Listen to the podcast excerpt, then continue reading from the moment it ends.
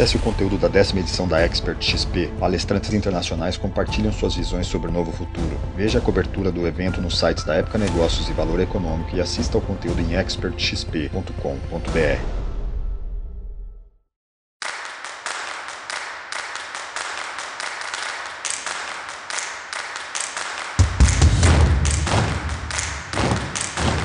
Editora Globo e Época Negócios apresentam Neg News o podcast que analisa os temas mais quentes da nossa época.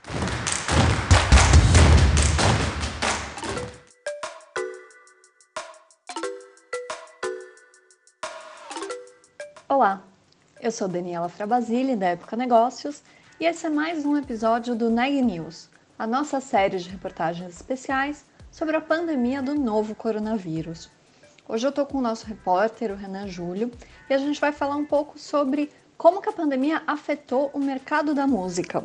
Olha, eu conversei com o Wilson Lanes, que é vice-presidente sênior da Sony Music Brasil, que falou sobre os impactos da pandemia no seu negócio. Na conversa, a gente também discutiu a digitalização da música e as expectativas para esse mercado numa realidade pós-Covid. Vamos ouvir como foi a conversa? Iniciando, quero saber como foi viver essa pandemia enquanto líder de negócio, como foi ver a chegada disso tudo. Me fala um pouco sobre esse contexto.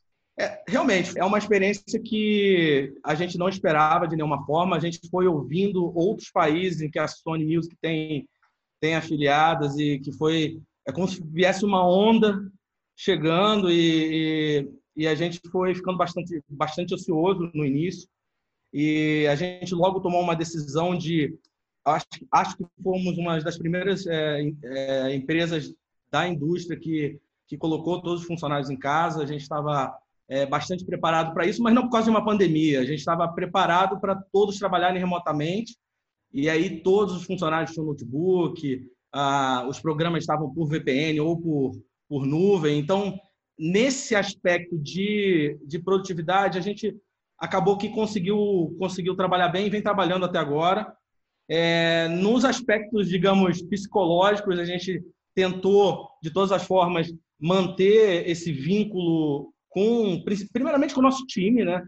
Nosso time que é um time bastante jovem e, bastante é, capacitado, mas também aos nossos parceiros, os parceiros de negócio, nossos artistas, é, as pessoas que estão próximas do nosso negócio. A gente tentou aumentar esse vínculo é, com o início da, da, pandemia e tentar ajudar né, a, a, a comunidade de uma forma geral.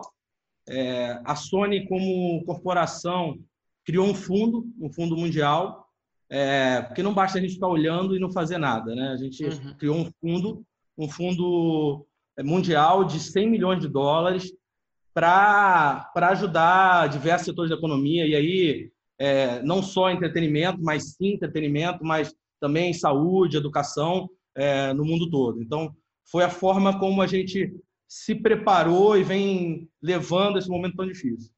Perfeito. Eu tenho feito essa pergunta para quase todos os executivos que eu entrevistei, Wilson, e eu vou fazer para você também, né? Enfim, ninguém tinha nos planos para 2020 uma pandemia. Queria saber qual, o que vocês esperavam desse ano e aí o que, que teve que mudar nesse caminho para enfrentar essa crise, esse momento delicado, essa mudança de comportamento do mercado? Como é que foi isso? O que, o que vocês estavam planejando e o que se tornou esse novo planejamento?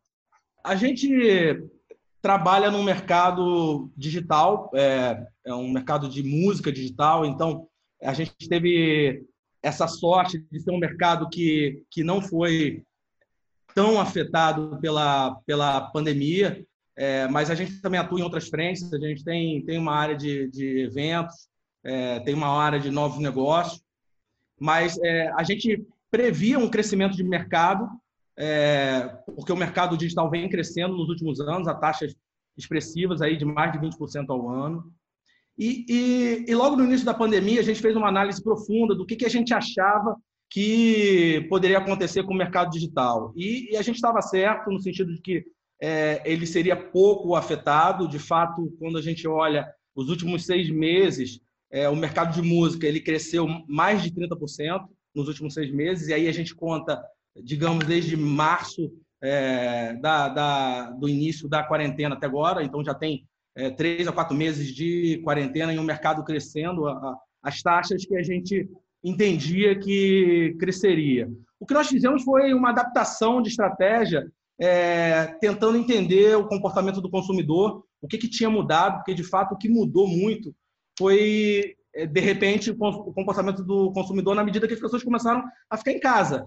É, e aí esse consumo de música ele foi migrando, migrando de plataformas, migrando de, de dispositivos que, que ele era acessado. É, o que, que eu estou querendo dizer? As pessoas em casa passaram a, a, ver mais televisão, mesmo os mais jovens, que não, não veem tanta televisão, e que são os consumidores maiores de música. E aí, por outro lado, se eles deixaram de consumir o áudio streaming, eles começaram a consumir o vídeo streaming, pelas lives, pelos clipes, basicamente YouTube. Uhum. E nesse primeiro momento houve uma redução no consumo, mas não uma redução é, na, no número de assinantes das plataformas digitais. E é, houve também uma da onde, como as pessoas passaram a consumir essa música. Se elas estão em casa é, e o celular, que era o grande dispositivo para acesso é, às músicas, a gente viu uma migração para o game, para o console de games, os jovens passando a, a, consumir música em casa pelos consoles de game, pelo desktop, pelos tablets, pelas smart TVs. Então, assim, uhum. é, houve uma mudança de por onde a música era consumida. Por outro lado, também houve uma mudança em que tipo de música passou a ser consumida. É, hoje a gente viu, a gente vê que, que as músicas é, de artistas mais consagrados, aquela música que você está em casa e quer ouvir o, o, o, artista antigo, que artista grande, que tem um repertório, um catálogo grande. Esses artistas passaram a ter um consumo maior. É, os artistas que começaram a fazer lives também tiveram é, um aumento de consumo de, das suas músicas. É, teve um, um, uma característica, um evento bastante interessante que que músicas instrumentais e de sons de natureza que levam ao relaxamento, é, que ajudam na concentração para o trabalho em casa também é, ter, tiveram seu consumo é, aumentado. que legal. O, o, consumo de música infantil. É, uhum. As crianças em casa também, a gente viu um aumento bastante expressivo de, de, do consumo de música infantil. Então, o que houve basicamente foi uma, foi uma migração de, de dispositivos e é, pelos quais as pessoas acessam a música e também é, os gêneros musicais que as pessoas passaram, é, que não tinham tanta oportunidade de, de ouvir no trajeto de casa para o colégio ou de casa para o trabalho, passaram a dentro de casa a dar mais atenção. Perfeito.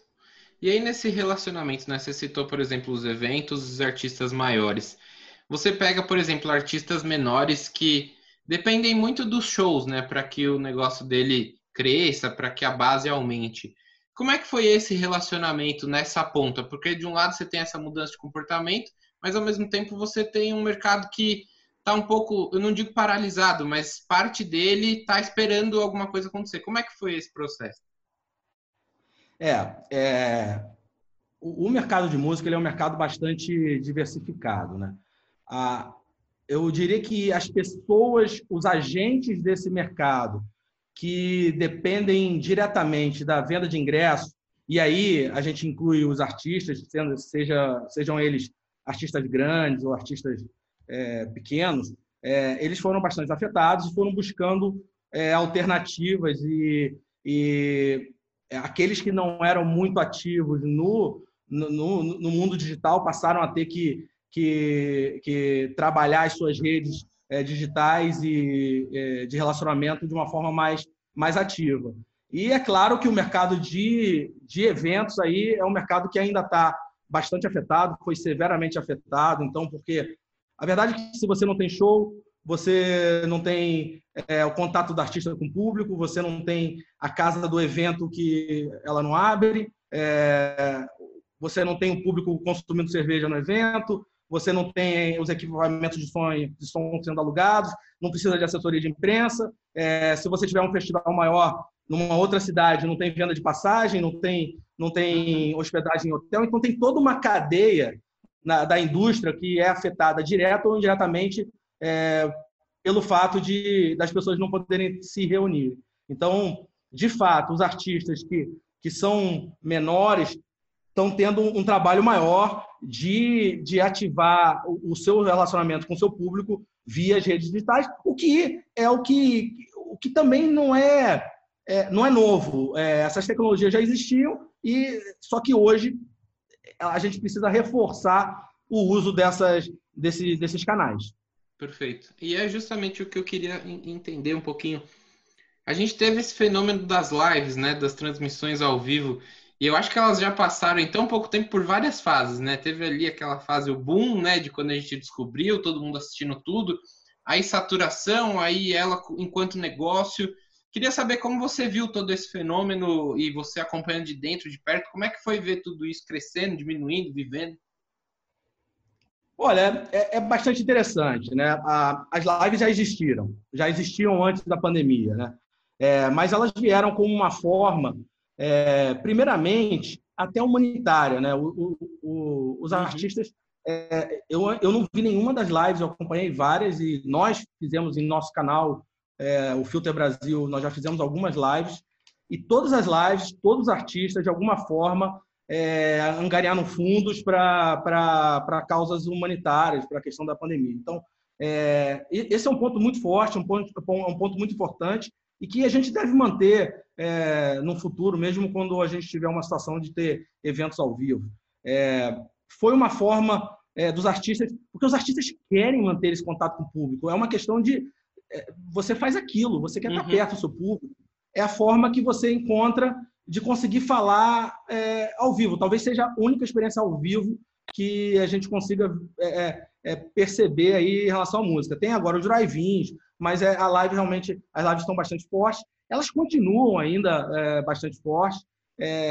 imagino, a gente prever alguma coisa no, na situação atual é, muito difícil. Mas eu imagino que, no médio prazo, elas não, se, não, não continuem dessa forma, assim que, que os eventos ao vivo é, voltarem a acontecer, porque é, tem uma questão aí de identificação do público com um grupo, é, você sair de casa e ver o seu artista, usar uma roupa diferente, tirar uma foto. Então, os eventos, eles têm características que, que, que é, únicas, as pessoas né? estão sentindo falta disso. É. Eu acredito até que existe uma demanda reprimida que assim que, que a gente puder fazer é, eventos ao vivo, vai, vai acontecer. É, vocês viram o que aconteceu no Leblon ou em São Paulo quando abriram os bares. Né? Existe uma demanda reprimida para as pessoas estarem juntas dos amigos e, verem seus artistas e tal. Uhum. É, justamente, praticamente encerrando, queria saber um pouco disso, de, de planejamento que vocês estão planejando agora não vou chamar de retomada, né, mas vou chamar dessa nova fase de entendimento da pandemia. Como é que vocês olham agora para esse futuro de curto e médio prazo? O que, que vocês estão planejando? Como é que vocês estão trabalhando? É, do lado da, da nossa área de live, é, de, de, shows, a gente não vai é, fazer nenhum evento ao vivo assim que a gente tenha total certeza da segurança que a gente está oferecendo ao público e, sinceramente, muito provavelmente depois que, que venha uma vacina. É, do lado da, da, da, gravadora, do que a gente faz como atividade principal, é, a gente está no mercado que continua crescendo, então a gente já, já trabalhava muito no, nas plataformas digitais, a gente vai manter esse trabalho, então não existe uma mudança de estratégia, porque já é o que a gente fazia. O que a gente está fazendo é adequando e é, fazendo uma sintonia em relação a essas mudanças no, nos hábitos dos consumidores. Uma iniciativa que ganhou força é, agora com, com a questão da, da, da quarentena é um reforço da nossa plataforma, da nossa comunidade, que é o Filter. Então, a gente está fazendo. É, coincidiu o lançamento do nosso canal com o início da quarentena, infelizmente, mas é, ele, ele se mostra um, um, canal de comunicação do artista com o público, um canal muito bom é, é uma plataforma que a gente tem, que a gente é, é, disponibiliza conteúdo diariamente no canal do YouTube, que é o Filter Brasil, e, e, ali a gente vai fomentando esse consumo de música de diversas formas, mas na verdade ele compõe uma comunidade que tem eventos que por enquanto estão é, suspensos, mas tem games, é, tem a, a, as, a, as comunidades digitais, então é, no fundo, é uma comunidade de música, de pessoas que gostam de música. E aí a gente aproveitou esse momento que é, do crescimento do, do vídeo streaming e da, da do, do, do, consumo de música via plataformas digitais para intensificar é, a disponibilização de conteúdo nessa plataforma que é o Filter Brasil, que é o nosso canal do YouTube. É uma das ações que a gente tomou aí de curto prazo. Muito bem. Acho que uma última pergunta para você, Wilson. Assim, você comentou brevemente, né, passou por cima desses shows drive-in. É, o futuro da música ele tá, ele vai ser muito diferente ou a gente deve voltar para um existe um novo normal para o mundo da música ou a gente vai voltar para o que era? Olha, essa pergunta ela é realmente bastante difícil. Eu, eu, eu chuto pela, pela minha experiência e pelo que a gente tem visto, é que volta sim. É, a gente torce para que, que essa vacina venha logo. É, de fato, a sociedade ela vai. É, se tem alguma coisa positiva de, de tudo que está acontecendo, é que a, a, questão dos hábitos de higiene vão ser fortificados e vão ser fortificados nos eventos ao vivo. Então, é, eu acredito que o drive-in, as lives, eles vão continuar, mas no, no, no médio e longo prazos, eles vão ser mais uma opção de entretenimento. Mas o show ao vivo ele volta, volta com força, porque nada substitui. Para quem, quem gosta de música e, e para quem é, se identifica com algum artista, nada substitui você estar tá lá ao vivo ouvindo aquela música alta, estando, é, tá, é, junto com seus amigos, é, experimentando produtos novos. É, isso é, é, improvável que deixe de existir. Na verdade, a gente está torcendo e querendo que isso volte logo. E as outras, as outras oportunidades elas vão continuar como, como adicionais, de, como alternativas de entretenimento. Notícias do dia. A Johnson Johnson anunciou nesta quinta-feira, dia 30 de julho, que sua principal candidata à vacina contra o novo coronavírus apresentou resultados positivos em testes realizados em macacos. A fase 1 de testes clínicos em humanos já começou nos Estados Unidos e na Bélgica. Diferente de outras potenciais vacinas que estão sendo desenvolvidas por outras farmacêuticas, essa vacina da Johnson Johnson se mostrou efetiva contra o vírus apenas com uma dose ministrada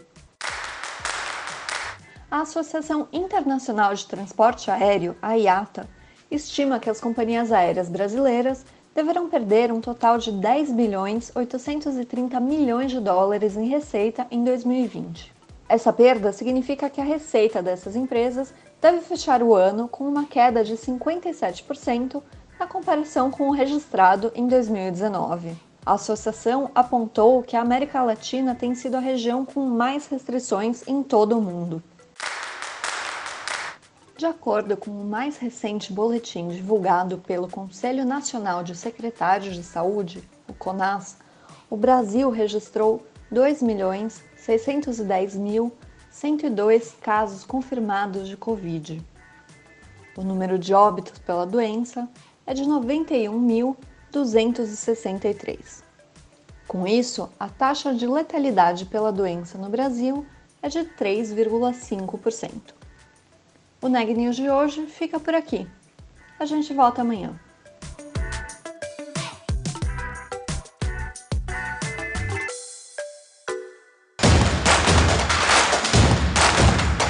Esse podcast é um oferecimento de Época Negócios. Inspiração para inovar.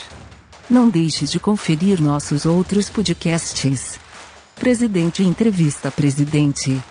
The Office e os negócios da nossa época. Ouça, acompanhe, compartilhe. Vamos fazer deste podcast o nosso ponto de encontro.